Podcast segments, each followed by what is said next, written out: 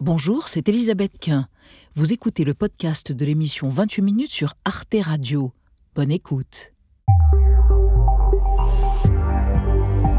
Bonsoir, bienvenue dans 28 minutes. L'actualité, c'est le Nord et le Pas-de-Calais sous l'eau, les maisons, les fermes, les cultures inondées, une population désespérée et exténuée.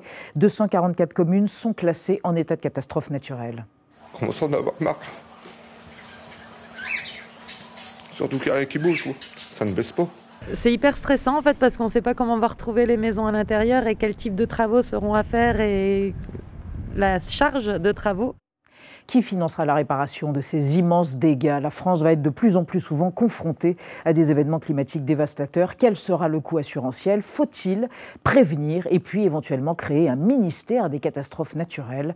On en débattra avant de retrouver dans la dernière partie de l'émission Marie Bonisseau et Xavier Bauduit. Bonsoir, Elisabeth. Alors Xavier, Emmanuel Macron était à Aubervilliers, Elisabeth, en Seine-Saint-Denis, à la maison de l'autisme. Il a présenté le plan gouvernemental sur les troubles du neurodéveloppement. C'est l'occasion pour nous de parler de l'histoire de l'autisme. Vous allez voir, il est question de révolution. Et vous, Marie, vous partez au Portugal Ouais, un imbroglio politico-judiciaire. Le Premier ministre portugais vient de démissionner. Son nom est apparu dans un scandale de corruption. Son nom ou celui d'un homonyme, les enquêteurs en fait ont confondu. À tout à l'heure, mais pour commencer, une femme de feu. Nous recevons la finlandaise Sophie Oksanen, écrivaine engagée, féministe européenne. Elle alerte sur l'impérialisme russe, la misogynie de l'homo Poutinicus, Poutine donc, et le recours planifié au viol comme arme de guerre en Ukraine. Son pamphlet s'intitule Deux fois dans le même fleuve. Vous êtes dans 28 minutes, c'est parti.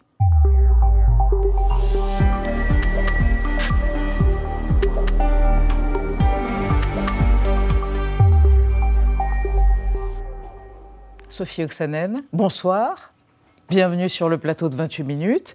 Vous parlez un tout petit peu de français ou il est rouillé Il est un peu rouillé, donc vous serez traduite ce soir. Vous parlerez anglais, hélas. Je vous présente Anna Ndiaye et Benjamin Sportouche.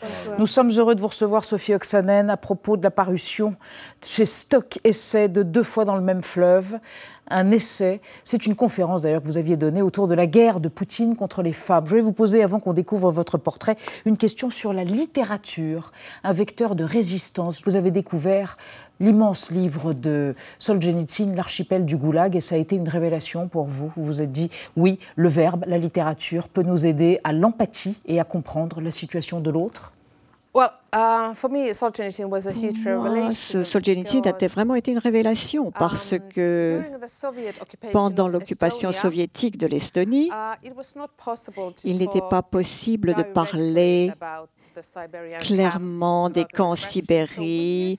Donc nous utilisions des euphémismes pour ce faire.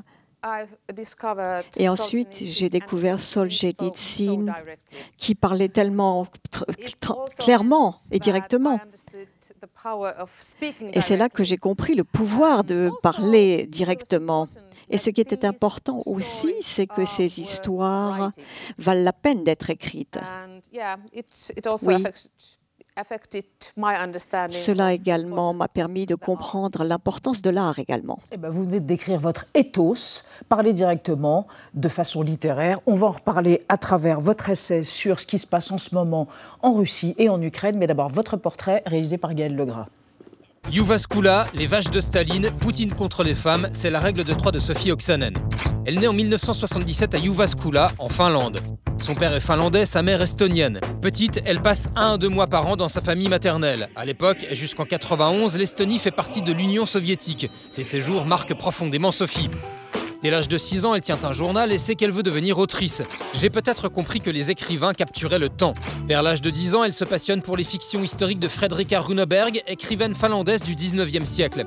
C'était aussi l'une des premières journalistes de ce pays, une activiste des droits de l'homme, une pionnière. Sophie Oksanen étudie la littérature puis la dramaturgie à l'Académie de théâtre d'Helsinki. Son premier roman, Les Vaches de Staline, sort en 2003, titre inspiré par le surnom que les déportés estoniens donnaient aux chèvres de Sibérie. Nyt lähdin kirjoittamaan syömishäiriöistä. Mukaan alkoi tulla aika lailla sellaista metaforista kuvastoa, joka liittyy jollain tavalla Neuvostoviroon. Ja Purge, son troisième roman, prix Femina 2010, remporte un succès international. Il évoque les souffrances, notamment les violences sexuelles subies par les femmes pendant la guerre. J'ai remarqué que les femmes avaient subi les mêmes traumatismes. Quelles que soient leurs convictions religieuses, leurs différences culturelles, leurs origines. Autrice également de pièces de théâtre, de recueils de poésie, de livrets d'opéra et d'essais, elle est sollicitée par les médias du monde entier. Estonian identity is, is connected to the language very strongly. It's a small language, and yet it has survived all the rulers, all the all the possible ways it has been uh, they have been trying to destroy the language. Son dernier livre dénonce la guerre de Poutine contre les femmes. Il s'agit d'un essai sur le thème de la misogynie comme outil de pouvoir en Russie.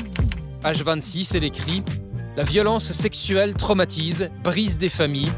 Elle bouleverse la structure démographique. Voilà pourquoi la Russie utilise toujours cette arme ancestrale. Sophie Oksanen, oui, une arme de guerre, le viol, un crime de guerre. Il y a aussi le kidnapping en Ukraine, kidnapping de bébés, d'enfants ou d'adolescents à visée plus ou moins génocidaire. Il n'y aura plus d'avenir en Ukraine, mais votre propos à vous, c'est de dénoncer les viols. Et au début de cet essai, vous évoquez le cas de votre grande-tante qui a été enlevée et interrogée pendant une nuit lors de l'occupation de l'Estonie par l'Union soviétique, qui est revenue en état de mort sociale, qui ne pouvait plus parler, sauf dire deux mots, ya et re, je prononce mal, ce qui veut dire oui, arrêtez. Votre grande-tante avait-elle donc été violée par les soviétiques? Uh, that's a family story oui, c'est une histoire de famille que je connaissais depuis euh, que j'étais toute petite et bébé. Nous savions ce qui s'était passé, nous ne pouvions bien entendu pas en parler euh, ouvertement. Donc même si les crimes de guerre sont horribles, je... le monde a quand même changé. Nous pouvons en parler maintenant ouvertement. Et les victimes également ont la possibilité de recueillir des éléments de preuve et nous pouvons en fait mener des enquêtes sur ces crimes maintenant. Vous évoquez pour le Kremlin le viol de guerre comme un viol guérisseur, l'expression est ignoble, guérisseur de la décadence occidentale? Um, oui, tout à fait. Nous avons entendu uh, Poutine et son régime parler en permanence uh, de la façon dont les Ukrainiens, en fait les Russes, que les Ukrainiens sont des Russes. Et en fait, ils sont malades parce qu'ils ne comprennent pas qu'ils sont en réalité des Russes. Et nous savons, nous connaissons ce terme guérisseur, que, euh, le viol guérisseur, euh, concernant les minorités um, sexuelles. Donc il y a des crimes, de véritables crimes. Par exemple, lorsque des lesbiennes sont violées pour redevenir uh, normales. Je pense que ce uh, concept uh, peut également être valable pour les viols sexuels en Ukraine parce qu'ils sont guérisseurs, entre guillemets. Et cela les guérit de leur maladie d'être des Ukrainiens. Benjamin. Vous dites euh, que évoquer les viols par leur nombre ne suffit pas à dire le drame, qu'il n'y aura, que tant qu'il n'y aura pas une image qui frappera le monde, eh bien, rien ne bougera. Comme ce fut par exemple le cas euh, pour le calvaire des migrants et euh, la photo de Aylan, le bébé noyé qu'on avait retrouvé sur une plage.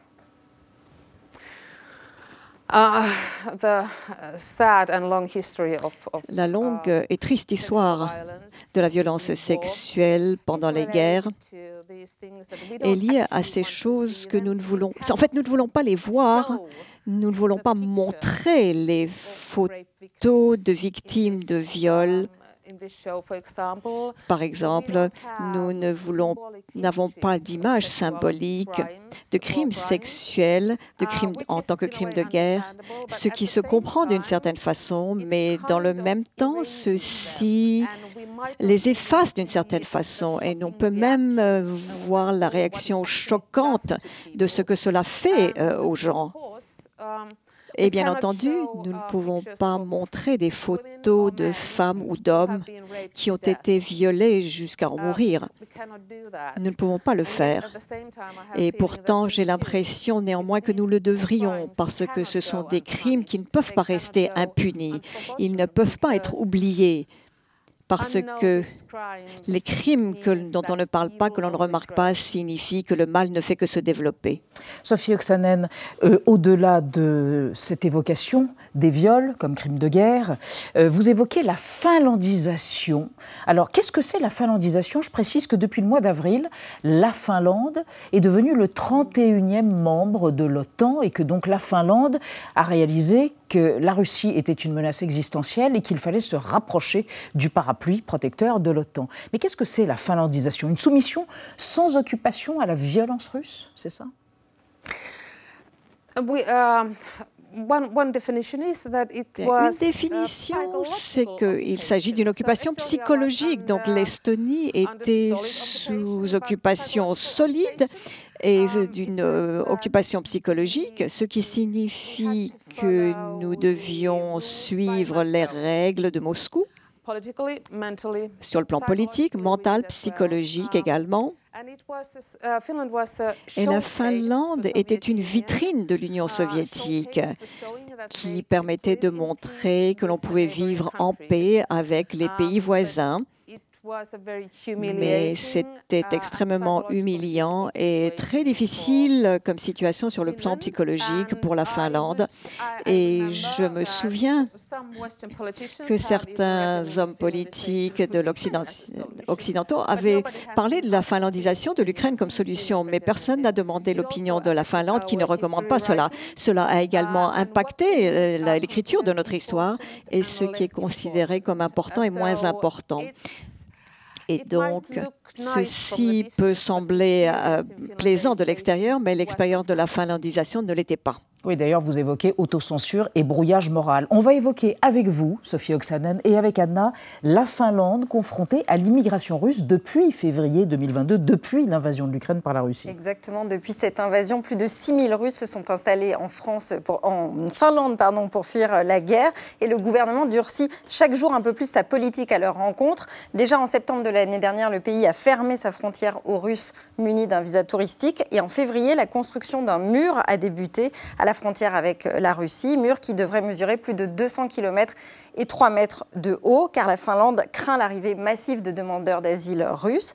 Et puis, depuis l'arrivée au pouvoir de la nouvelle coalition droite-extrême droite au mois de juin, le ton est encore monté d'un cran. Les Russes ne sont plus les bienvenus. La Finlande leur délivre des visas au compte-gouttes et a considérablement durci les conditions d'obtention de titres de séjour permanents. Sophie euh, Oksanen, repousser comme ça fermement les Russes, les tenir à distance. Est-ce que ça acte définitivement le divorce entre la Finlande et la Russie, selon vous? Uh, C'est un peu plus compliqué que um, cela. Uh,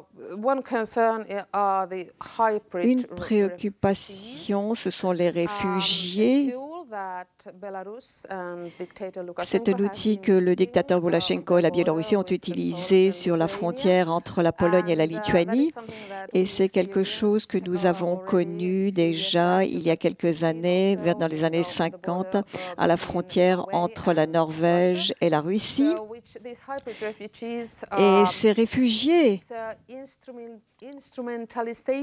en fait, c'est une instrumentalisation des réfugiés.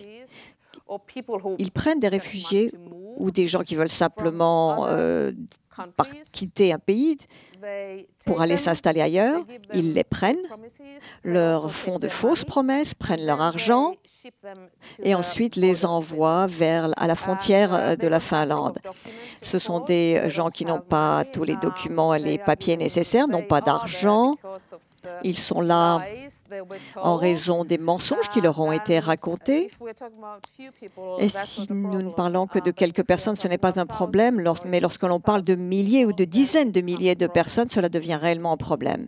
Le reste, dans ce livre, extrêmement nécessaire, votre essai, Sophie Oxanen, deux fois dans le même fleuve, vous vous référez à Héraclite, la guerre de Poutine contre les femmes et plus largement contre la liberté. Merci, c'est chez Stock. Merci d'être venu sur le plateau de 28 minutes. Et je remercie l'interprète Nadia Sadougui. Et on passe à notre débat sur la France confrontée aux catastrophes naturelles dans le Nord et dans le Pas-de-Calais. Comment réparer les dommages gigantesques infligés aux cultures, aux fermes, aux villages, aux esprits? Le coût des assurances va-t-il bondir avec l'augmentation des événements climatiques violents Comment les prévenir? Faut-il un ministre dédié aux catastrophes naturelles? On évoque toutes ces questions après la mise au point de Sandrine Le Calvez.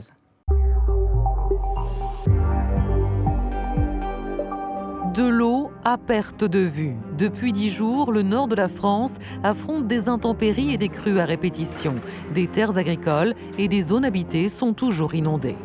On est impuissant. De toute façon, le feu, on ne peut rien faire. L'eau, on ne peut rien faire. On n'a que nos yeux pour pleurer. Et les dégâts sont importants. Encore 20 cm d'eau stagnante dans cette maison qui venait d'être entièrement rénovée.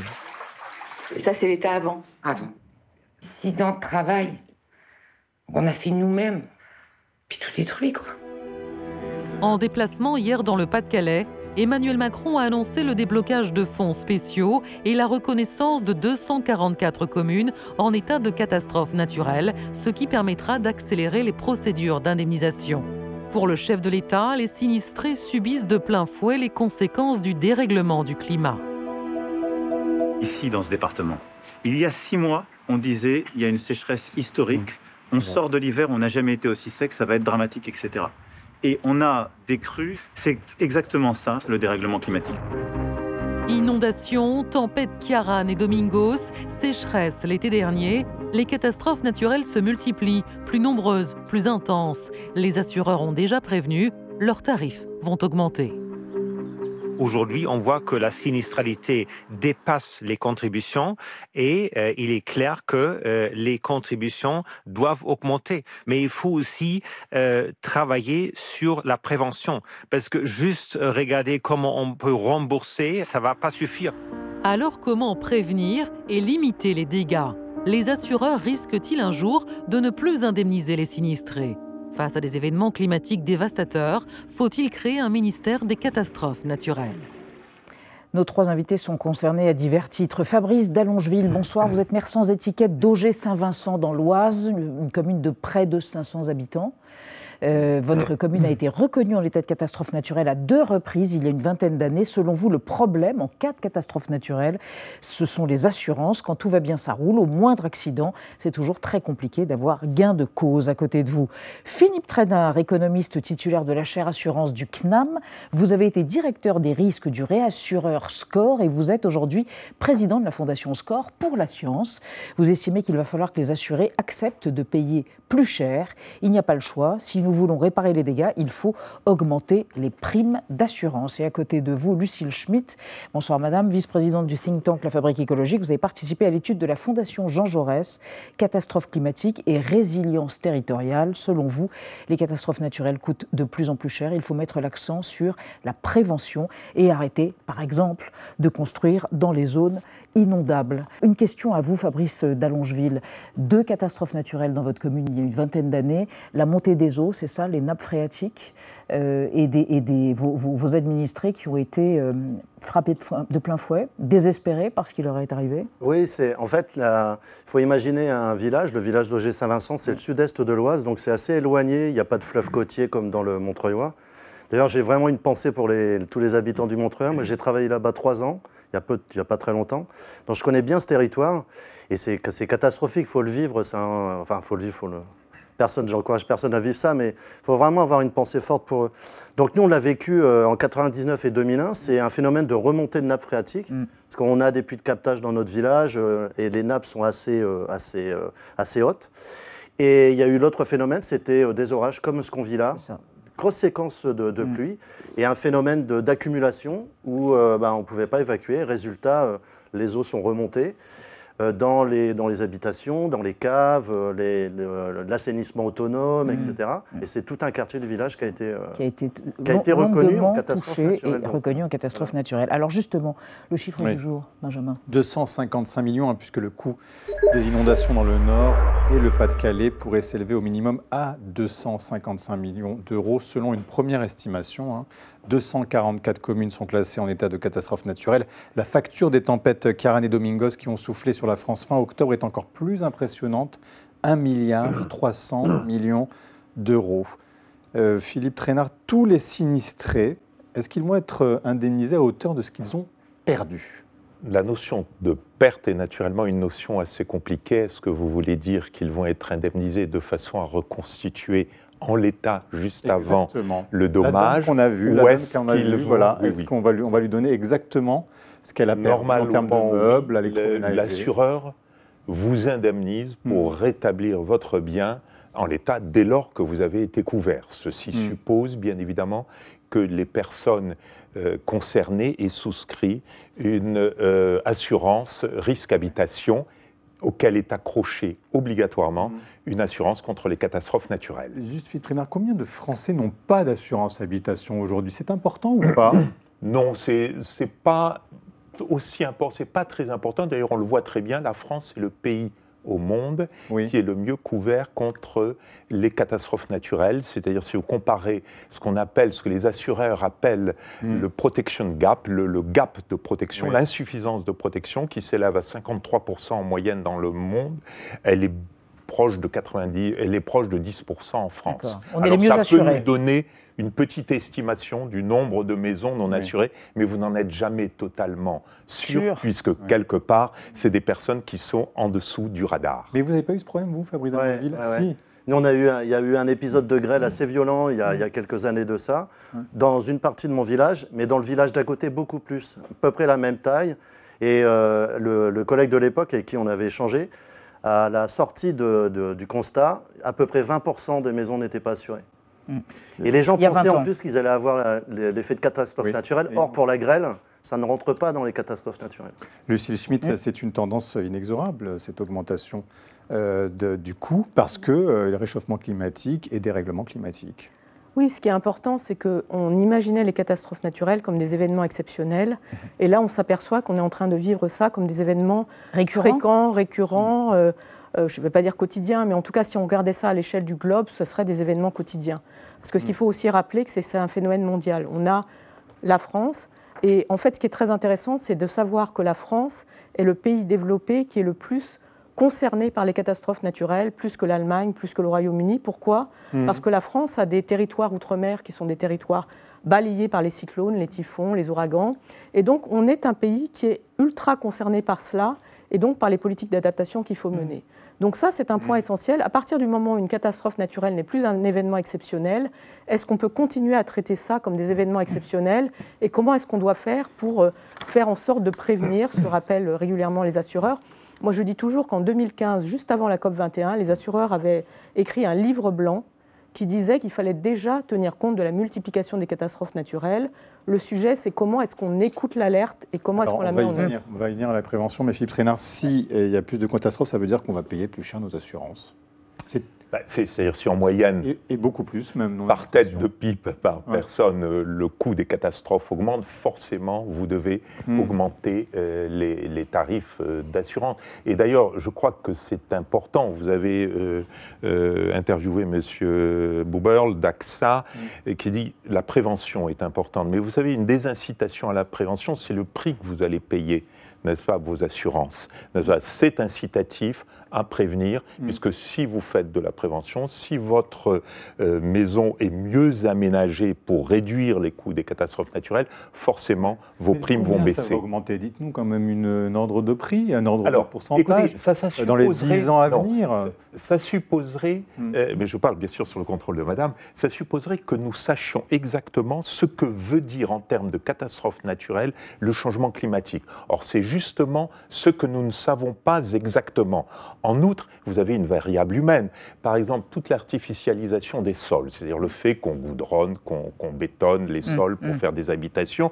Eh bien, dès que vous faites comme ça des logements, euh, mettons individuels, eh bien, vous allez immédiatement vous créer une zone qui est ouverte à l'inondation et donc euh, à des coûts beaucoup plus élevés. Donc il faut faire très attention. Philippe juste vous soumettre quelque chose que le PDG d'AXA a dit récemment. Si les températures de la planète augmentent de plus de 2 degrés, on assurera. À plus de 4 degrés, on n'assurera pas. Lucille Schmitt. Ça veut dire quoi Ce qui est important par rapport à la demande de chiffres, d'abord, c'est que euh, la CICR, qui est en fait euh, la, commission, euh, enfin l'État en fait, qui réassure, c'est-à-dire qu'il y a un mécanisme, comme le disait Philippe Trainard, qui en fait est, gagé sur les primes d'assurance automobile, habitation, et ensuite il y a l'État qui assure la solidarité, la mutualisation, la garantie.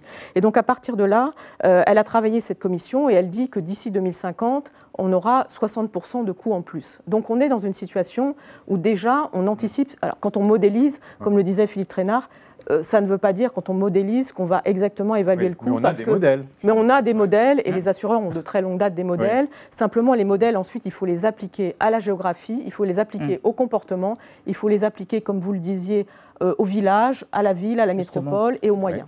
Fabrice Allongeville, euh, ce dont on parle peu parfois, c'est les assurances des collectivités. C'est votre cas. Vous devez prendre, vous, des assurances. Est-ce qu'elles ont euh, explosé ou bah, C'est la, même chose, parce que ce qu'on oublie assez vite quand il y a une catastrophe telle qu'elles sont décrites, euh, c'est qu'il y a les habitants, mais il y a les, il y a les collectivités. On a vu euh, en plus un certain nombre d'images où c'est les classes, les écoles, les, bâtiments. Euh, voilà. Donc, et comment on va euh, garantir la meilleure qualité, le meilleur encadrement pour les, de, scolarisation pour les enfants? Là, la question se pose. Vous, vos primes d'assurance ont augmenté après ce qui s'est passé dans Non, parce qu'en fait, ça n'a pas directement augmenté parce qu'on a engagé, on a investi pour faire des aménagements. Par contre, si on n'avait pas fait les aménagements, s'il y avait eu une autre catastrophe du même type, euh, les, des acteurs privés euh, auraient pu se retourner euh, contre nous pour inaction, entre guillemets, en, en, aménagement. Mais ce que je veux dire, moi, c'est que euh, augmenter les primes d'assurance, qui est un mouvement continu avec la multiplication des catastrophes naturelles, ça veut dire qu'il y a un moment où ceux qui sont les plus démunis n'arriveront pas à payer. Et ça concerne à la fois les individus et les collectivités. Donc le sujet d'une augmentation indéfinie des primes sans penser structurellement à résoudre la situation, ça c'est pas possible. L'exemple c'est les États-Unis où aujourd'hui les assureurs refusent d'assurer ou alors eh ben, ont des primes tellement importantes que de toute façon, on ne peut plus s'assurer. Et par rapport à ce que disait Philippe Trainard, euh, le, gap, je ne sais plus quel est exactement le mot technique, le protection gap en, bon français, de 10%, il pourrait peut-être arriver à 20%. Vous parlez des États-Unis, justement, les assureurs qui ne veulent plus assurer, eh bien c'est déjà une réalité là-bas. Regardez, c'est en Floride qui est régulièrement touchée, on le sait, par les cyclones. Nate Gorgen a vu sa maison inondée, mais lui ne touchera pas un euro d'indemnisation. Vous n'êtes pas assuré? Non. Et c'est un choix que vous avez fait? Non, pas du tout. Il y a un mois et demi, mon assureur m'a annoncé qu'il quittait la Floride, purement et simplement, et que mon contrat était résilié. Je n'ai pas encore tout chiffré, mais je serais très étonné que ça me coûte moins de 70 000 euros. Quatre sociétés ont récemment quitté l'État, dont la plus importante aux États-Unis. La Floride est un gouffre financier pour les assurances. Philippe Trainer, ça pourrait arriver en France? Cela peut toujours arriver. Pourquoi un assureur mmh. se retire d'un risque? Il se retire d'un risque parce qu'il est mal diversifié et que tout d'un coup, il se trouve surexposé à ce risque. Ce qui ne veut pas dire que l'assurance se retire de ce risque, n'est-ce pas? Euh, un assureur plus diversifié sera au contraire très intéressé éventuellement à prendre ce risque. C'est un peu cryptique. Ça veut dire quoi L'assureur, mais pas l'assurance? Parce que l'assureur, si vous préférez, il diversifie ses risques. En réalité, quand une grande tempête arrive en Europe, mettons, mm. parce que les tempêtes, ce n'est pas une tempête française, c'est une tempête européenne, ça va jusqu'à Moscou, hein, éventuellement. Eh bien, ce n'est pas l'Europe qui va payer la tempête, c'est les États-Unis et un peu l'Europe. Mm. Voilà comment ça se passe. Donc si vous, vous, avez des affaires uniquement en Europe, vous allez être très touché. Si vous avez des affaires en Europe et aux États-Unis, vous allez être pas mal diversifié. Ce qui veut dire que les tempêtes les plus extrêmes en Europe supposent des acteurs qui soient surtout pas simplement des acteurs nationaux, mais des acteurs qui soient diversifiés internationalement. Surtout diversifiés internationalement. Vous avez des réassureurs, par exemple, de taille moyenne qui sont présents dans l'ensemble du monde. Fabrice Allongil. Parce qu'on se posait aussi la question de savoir est-ce qu'il ne faut pas euh, un service public de l'assurance à un moment donné? Est-ce que pour non, mais ce sera une nécessité? C'est difficilement entendable en fait. Euh, ah. parce que, dit votre voisin? Oui, parce que le, en fait, c'est euh, vous avez vendredi là, c'est les 5 ans du mouvement des Gilets jaunes. Hmm. Allez voir les gens pour leur dire vous allez avoir votre police d'assurance qui va doubler pour assumer le coût de la, des, choix économiques qui ont été faits depuis des années et des années, des règlements climatiques, on, on sait le sourcer maintenant. Donc, euh, et quelqu'un qui est dans une bonne situation financière peut faire face à ce genre de situation. Donc s'il n'y a pas des phénomènes de solidarité nationale, euh, ça ne pourra pas passer. Et, tous les témoignages dont on peut, on peut observer euh, dans, les, dans les différents reportages qu'il y a renvoient cette détresse-là. Les gens ont déjà des difficultés pour finir la, fin de mois, comment vous allez de nouveau leur dire, écoutez, il faut qu'on soit solidaire, donc vous allez assumer les Alors, il faudrait un impôt catastrophe naturelle Parce qu'il y, y, a sans doute de ce côté-là quelque chose qu'il faut revoir hmm. pour qu'il y ait des phénomènes de solidarité plus fortes pour les plus hmm. démunis, avec une prise en charge beaucoup plus forte. Et puis les assureurs ne sont pas des hmm. philanthropes. Hein. Donc, euh, parce qu'après tout, on est tous interdépendants. C'est vrai que quand quelqu'un perd une récolte, on dépend tous des agriculteurs. Est-ce qu'il faudrait imaginer un impôt, enfin, un, que je pense, un mécano euh, de solidarité dans, ce que dit Fabrice, il y, a un truc intéressant, c'est qu'il y a une articulation entre solidarité et responsabilité. C'est-à-dire qu'on est tous interconnectés, hum. mais la solidarité, elle doit s'appuyer aussi sur une forme de responsabilité. Et la responsabilité n'est pas seulement celle de l'État. Moi, je rappelle que si ça fonctionne bien chez nous, c'est parce que l'État est garant en fait de la hum. solidarité.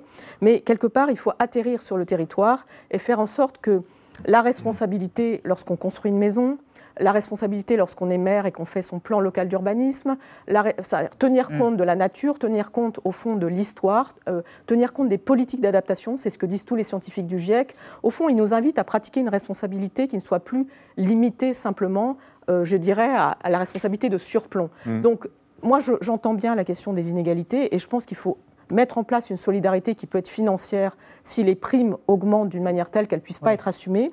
Mais il faut aussi responsabiliser les citoyens de façon à ce qu'ils comprennent ce qui leur arrive. Par exemple, cette dame qui dit j'ai tout aménagé et ma vie est foutue. Ça, euh, ça, veut dire qu'elle n'avait pas anticipé le risque et que lorsqu'elle a acheté ou lorsqu'elle a construit, euh, peut-être elle n'avait pas l'information nécessaire, euh, les faits nécessaires, l'éducation nécessaire, pardon, mais il y a tout ça qui doit être aussi pris en considération. Sur, l'impôt, euh, Philippe Trainard, peut-être un impôt même progressif en fonction de ce qu'on mmh. possède. que, moi, moi j'en vois pas l'utilité. Vous avez l'univers économique est fait de biens qui augmentent tous les jours et d'autres qui baissent.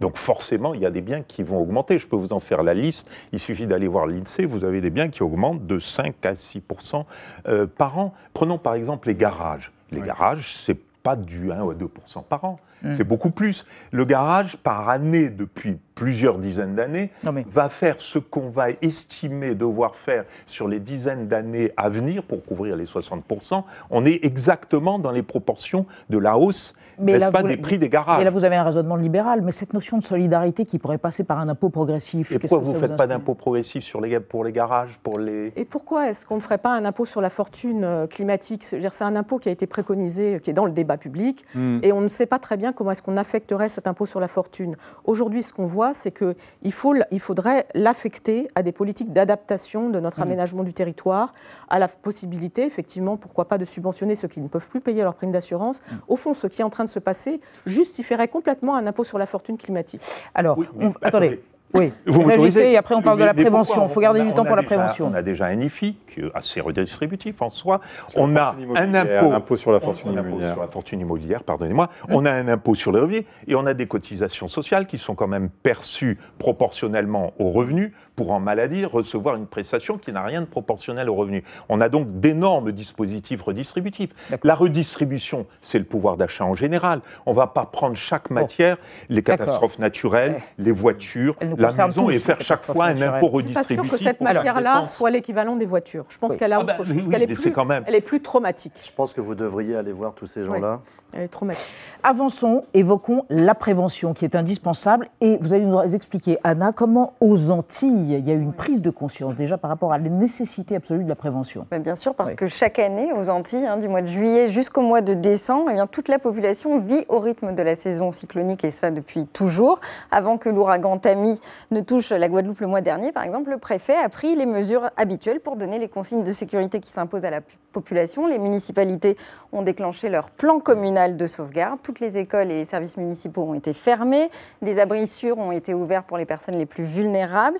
Et la police municipale a même fait des rondes dans les zones euh, littorales les plus exposées pour vérifier que chacun rentre bien chez soi. Alors les, Guadeloupéens en fait sont très habitués à ces alertes cycloniques et donc ils ont méthodiquement fait les démarches nécessaires avant d'être confinés, des provisions de nourriture et d'eau, des achats de bougies en cas de coupure d'électricité, des piles pour écouter la radio et se tenir informé de l'évolution de la situation. Chacun a rangé les objets euh, susceptibles de s'envoler et puis renforcé les, ouvertures euh, de ces maisons. Et puis finalement, plus de peur que de mal, on a dénombré pas mal de dégâts matériels, mais finalement, aucune victime, Fabrice Delongeville. Est-ce qu'il faut s'inspirer euh, de ces, de ces méthodes-là? Et est-ce que vous, vous avez mis en place euh, des choses euh, équivalentes dans votre commune après les deux catastrophes naturelles? Oui, après, il y a bah, ce qu'on appelle un plan de prévention des risques. Donc, c'est des choses qui se font dans, les, dans les collectivités. De... Mm. Et c'est même, ça devient une obligation de toute façon, puisque en cas de catastrophe, de, il faut prévenir, il y a tout un dispositif. Donc, les choses se mettent, se mettent en place.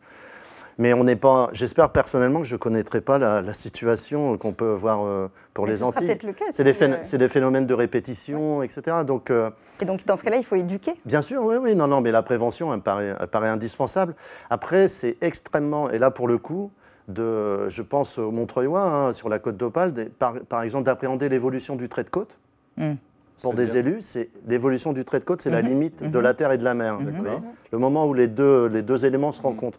Et avec le, le, dérèglement climatique, le trait de côte va rentrer dans la terre. Hmm. Donc c'est très difficile d'envisager à quel moment on va dire on va faire des, des, digues. on va faire soit des digues, mais exproprier aussi des habitants parce qu'ils vont bientôt être euh, concernés, par, euh, concernés par l'évolution du trait de côte. Et vous avez le même phénomène à l'intérieur des terres, ce que j'ai expliqué il y a 20 hmm. ans dans notre village je pense que sans doute ça va revenir. Quoi. Il y a un moment donné, il y a trop beaucoup d'eau, des épisodes vous, vous êtes très pragmatique. Vous dites euh, il faut construire sur pilotis. Enfin, il y a des solutions en fait, éventuellement. faut, je ne sais pas s'il y a des solutions par rapport à toutes les situations. Par rapport à la prévention.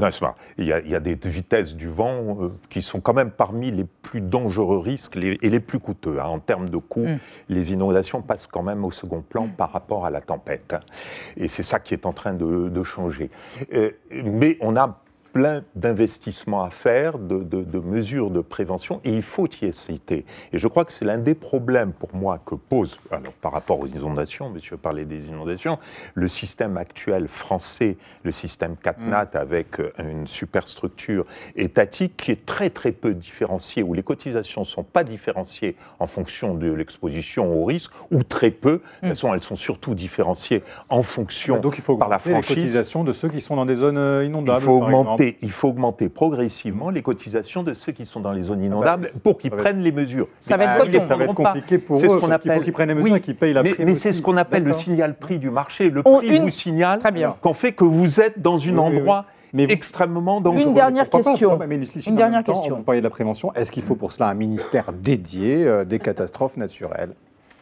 Le problème, enfin, pourquoi pas un ministère? La question, c'est que ferait le ministère Une structure. Non, que, ferait le ministère et qui l'incarnerait? Parce que dans hmm. notre débat, on voit qu'il y a plusieurs choses qui se croisent.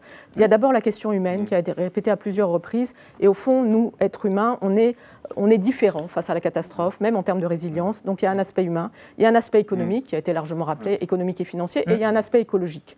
Donc à partir de là, est-ce que ça relèverait pas plutôt de la première ministre, de la planification écologique? Pourquoi pas un ministre? Mais un ministre dans ce cas-là qui serait une sorte de missi dominici, qui irait dans ces zones-là, qui expliquerait comment il faut aussi euh, prévenir et qui puisse incarner le débat euh, d'une manière plus citoyenne. Moi, je, pense que c'est un ministre citoyen. Je crois que est contre un ministère. Oui, mais bon, en tout cas, euh, on en reparlera. Mais merci d'avoir débattu, merci à tous les trois d'avoir été à la fois technique, empathique euh, et extrêmement concret par rapport à la question que nous avons posée sur la nécessité d'un ministère des catastrophes naturelles et sur ce que l'on peut faire pour les prévenir. On reste dans l'actualité. Merci encore à tous les trois. On reste dans l'actualité avec Marie Bonisseau et Xavier Mauduit.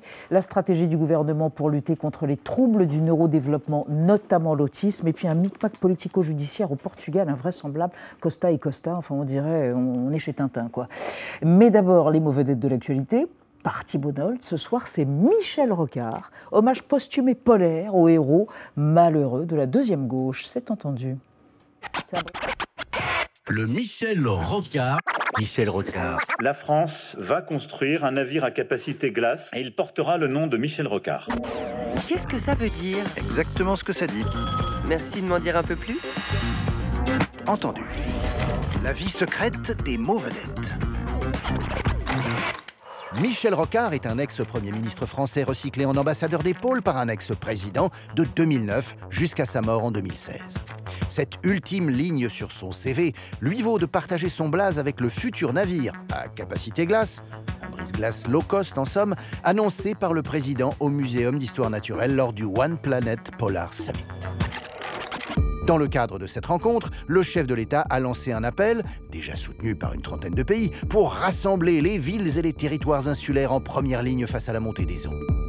Dévoiler une partie de la stratégie polaire française, 1 milliard d'euros pour la recherche d'ici à 2030, et promis la construction du Michel Rocard. Ce rafio à 50 millions d'euros, destiné à naviguer dans les mers polaires pour des projets de recherche, entame la reconquista française dans ce domaine si sensible Voies de navigation, zones de pêche, ressources, mais hautement sous-financé, alors que la France y a tenu la corde, de la découverte des terres australes en 1772 au premier pas sur l'Antarctique en 1840. Le Michel Rocard en finira donc avec cette ironie qui oblige les chercheurs français, faute de flouze, à compter sur des partenaires privés pour se rendre en Antarctique. Lorsqu'un croisiériste avait proposé d'embarquer quatre scientifiques à bord de son paquebot brise-glace de luxe, un député français avait raillé Autant de jacuzzi que de chercheurs Sauveur de l'Antarctique grâce à son protocole de Madrid, 1991, le futur ambassadeur des pôles n'a pas eu le même succès au Nord. Il taxait le Conseil de l'Arctique de syndic de copropriété, lequel recevait ses doléances dans une indifférence polie, voire hostile pour le Canada. Michel Rocard n'aura pas réussi à briser la glace. Le Michel Rocard y parviendra-t-il? Merci Thibault les phoques, les bébés phoques vous disent merci. Bonsoir Marie Bonisseau. Bonsoir, Xavier Mauduit. Alors hier, lors d'un déplacement à la maison de l'autisme à Aubervilliers, en Seine-Saint-Denis, Emmanuel Macron a présenté la nouvelle stratégie du gouvernement pour lutter contre les troubles du neurodéveloppement, notamment contre l'autisme, et que vous allez nous faire un historique de l'autisme. Oui. En 1911, Eugène Bleuler, c'est un psychiatre suisse, fait paraître un ouvrage sur la démence précoce. C'est une notion qui est très à la mode alors hein, pour désigner des troubles psychiques. Mais Bleuler dit non, il faut remettre ça en cause. Pour lui, c'est pas juste de la démence. Il dit que ça s'inscrit dans des troubles de la schizophrénie. Alors, schizophrénie, c'est un mot qu'il a lui-même inventé un hein, très peu de temps auparavant, et il distingue des symptômes parmi lesquels il y a la perte de contact avec l'extérieur, avec la réalité. Et là, il invente un nouveau mot, décidément, il n'arrête pas d'inventer des mots. Ce mot-là, c'est autisme. Et qu'est-ce que ça signifie Autisme, ça vient du grec, autos. Autos, c'est-à-dire soi-même. Donc c'est l'individu qui est hmm. replié sur lui-même. Alors c'est vrai que Bleuler s'inspire d'une notion que quelques années avant Sigmund Freud avait présentée, c'est l'auto-érotisme. Sauf que Bleuler lui enlève l'aspect sexuel.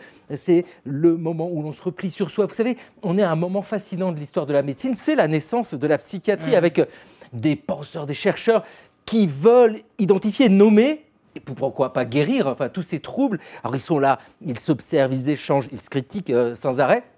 Ils ont vraiment la sensation de participer à une révolution c'est la troisième plus grande révolution de l'histoire de l'humanité. Vous nous rappelez les deux premières? Alors, la première, c'est Copernic. Copernic qui a montré que la Terre n'est pas le centre de l'univers. Caramba, on n'est euh, pas au centre.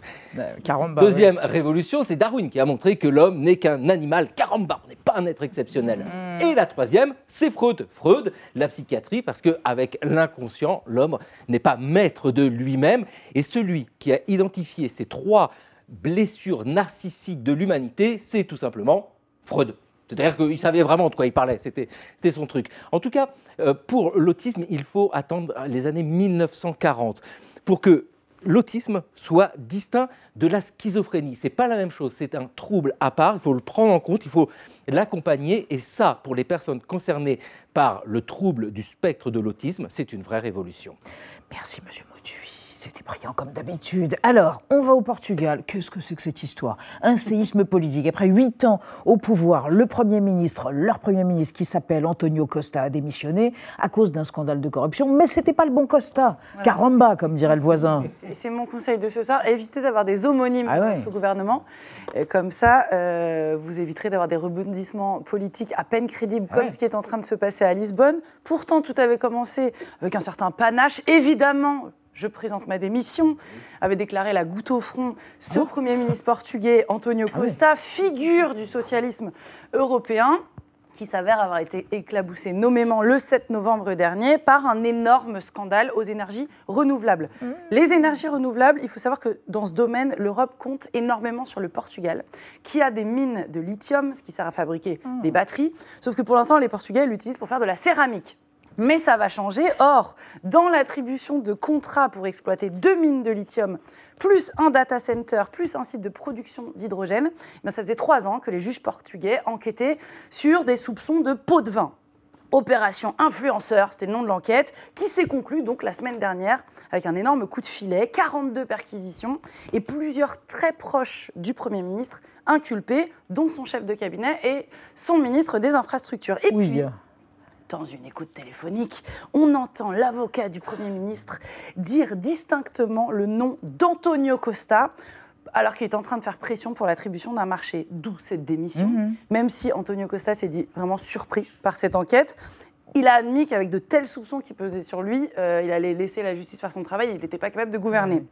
Politiquement, c'est vraiment un bouleversement, puisque ça veut dire qu'en mars prochain, les Portugais vont devoir aller réélire une nouvelle assemblée, sachant que l'extrême droite portugaise qui avait totalement disparu pendant près d'un demi-siècle après la fin de la dictature, est en train de revenir tranquillement dans l'opinion et que d'aucuns s'inquiètent que ça lui crée un appel d'air. Et puis ce lundi, il y a deux jours, oups, je ne sais pas comment on dit oups en portugais, mais en tout cas, on va le, savoir bientôt, les gens qui nous regardent. Dites-le nous. Le ministère public a expliqué penaud que dans l'écoute téléphonique, en fait, il ne s'agissait pas d'Antonio Costa, le Premier ministre, mais d'Antonio Costa Silva, eh, son ministre de l'économie. Ça s'est joué à un mot près. Oui. enfin, c'est le même gouvernement. Hein. Voilà. Mais, mm, mm. Alors, qu'est-ce que ça change? Eh bien, pas grand-chose, rien. Il, est toujours, euh, il est toujours parti euh, de son poste de Premier ministre, puisque de toute façon, sa popularité était en chute libre mm. depuis quelques mois, notamment à cause d'un autre scandale. Ça n'arrête pas, le Tapgate. TAP, c'est le nom de la compagnie euh, aérienne portugaise qui était en plein plan social, mais qui avait quand même accordé 500 000 euros d'indemnité de départ à une administratrice qui, quelques mois plus tard, était devenue secrétaire d'État au Trésor. Ça s'appelle du pantouflage. Rendez-vous le 10 mars pour les élections. On verra si les erreurs comptent plus que l'éthique ou que la crise économique euh, aux yeux des électeurs portugais. Eh bien, vous avez taillé un Costa au Portugal, vous, dites donc, Marie Bonisso. Merci, mes amis. Merci à vous de nous avoir suivis. On se retrouve demain à 20h05. Bonne soirée. Tchuss. Comment dire au revoir en portugais? Ah Vous nous le direz Vous nous le direz.